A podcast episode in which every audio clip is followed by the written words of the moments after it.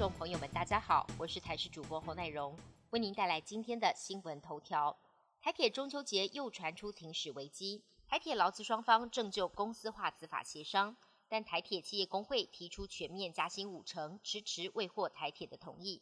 台铁气工在启动中秋节不加班连署行动，如果台铁无法允诺加薪以及提出合理资本额设定，届时中秋节可开出的班次恐怕会比劳动节来的少。交通部长王国才昨天说，愿意支持改善基层主管加给偏低、基层人员薪水过低的状况。不过，全面大幅调薪应该等公司化后赚钱时再来谈。根据财政部统计，今年囤房族数量在增加，全国超过五十二万人持有非自住住家用房屋，比去年增加约两万三千人。已持有一户、两户非自住房屋者增加比较多。此外，持有十户以上的囤房大户一共一千六百五十九人，比去年减少了四十四人。私立世新大学、中原大学、实践大学先前年拟要调涨一百零七学年度的学杂费，遭到教育部驳回后提起诉讼，之后被判胜诉。而教育部也证实，经过学杂费审议小组的会议，合附中原、实践、世新三校可从今年九月开学的一百一十一学年度起调涨学杂费。其中又以中原大学调幅百分之一点二五最多。外电消息部分，等同英国首相之争的保守党党魁选举，十三号举行第一轮投票。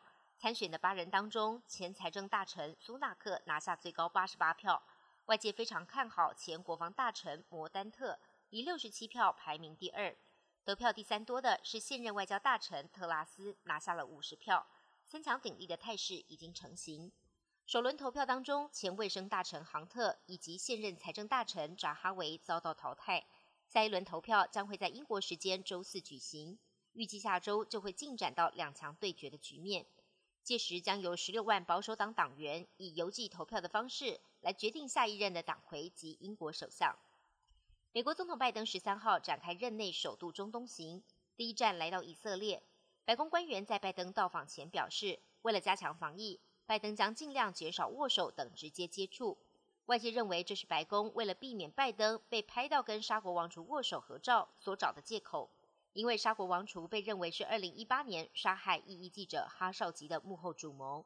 而拜登抵达以色列一开始还以拳头撞击取代握手，但没多久就破功，先后跟以色列多位官员握手。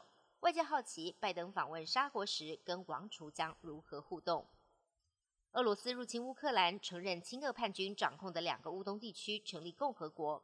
国际间继叙利亚之后，北韩也选边站，正式承认乌东顿内茨克跟卢甘斯克人民共和国为两个独立国家。为此，乌克兰政府表达强烈不满，随即宣布与北韩断交。乌国外交部在自家网站发表声明指出：“我们认为平壤当局做出这项决定，是试图破坏乌克兰主权及领土完整性。”总统泽伦斯基也表示将做出强硬的回应。本节新闻由台视新闻制作，感谢您的收听。更多内容请锁定台视各界新闻与台视新闻 YouTube 频道。